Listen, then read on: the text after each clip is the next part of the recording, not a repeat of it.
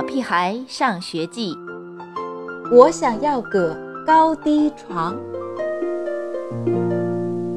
我想要个高低床，带楼梯的那种，可以爬到上面捉迷藏，或只是躲开 ET 的骚扰。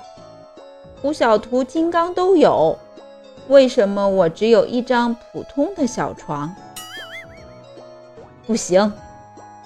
妈妈毫不犹豫：“你现在的小床挺好的，可它不是高低的。”我抗议：“我拒绝睡觉。”其实这不是个好主意，因为哈欠大王太强大了，就算我用两只手扒着眼皮，还是阻止不了它们粘在一起。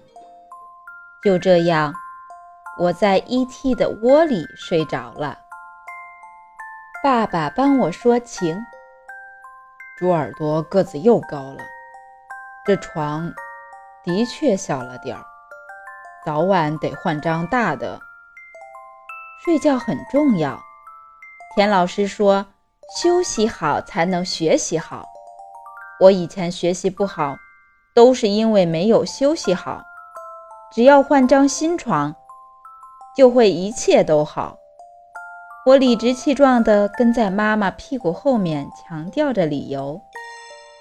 妈妈坚持了一阵子，终于答应了。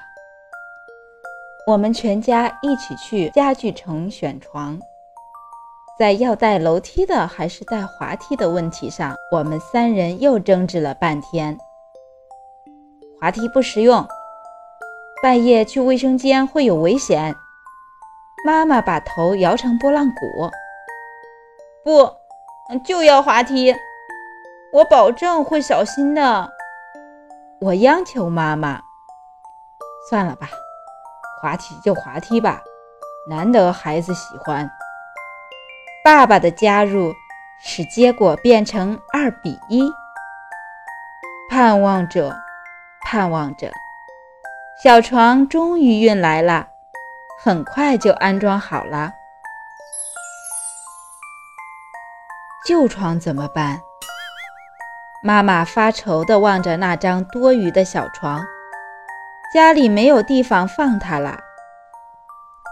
送给猪耳朵的表弟吧。爸爸的主意真好，反正我有新的小床，旧床送谁都没关系。第一天晚上睡觉。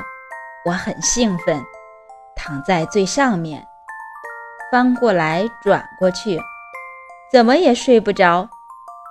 我已经数完八百九十八只羊了，还是睡不着。我有些担心，床太高了，我翻身会掉下去吗？虽然爸爸说床的两边都有护栏，没问题。可我还是不放心。我看了一眼地板，从上面往下瞧，挺高的，这让我很没有安全感。越睡不着，我越想上厕所。可是，怎么下去呢？我第一次在夜里玩滑梯，真够刺激的。我小心地扶住滑梯的两边。闭上眼睛，一下子滑下去。上完厕所，回到房间。这次我决定睡在下面。可是我还是睡不着，翻过来转过去。难道这张床被施了魔法？不睡觉的魔法？终于，我忍不住了。飞快地下了床，跑出自己的房间，跑进爸爸妈妈的房间，一头钻进妈妈的被窝。也许我不应该那么快就把小床送人，因为我确定，我真的很想念我的小床。本章节到此结束，小朋友们再见。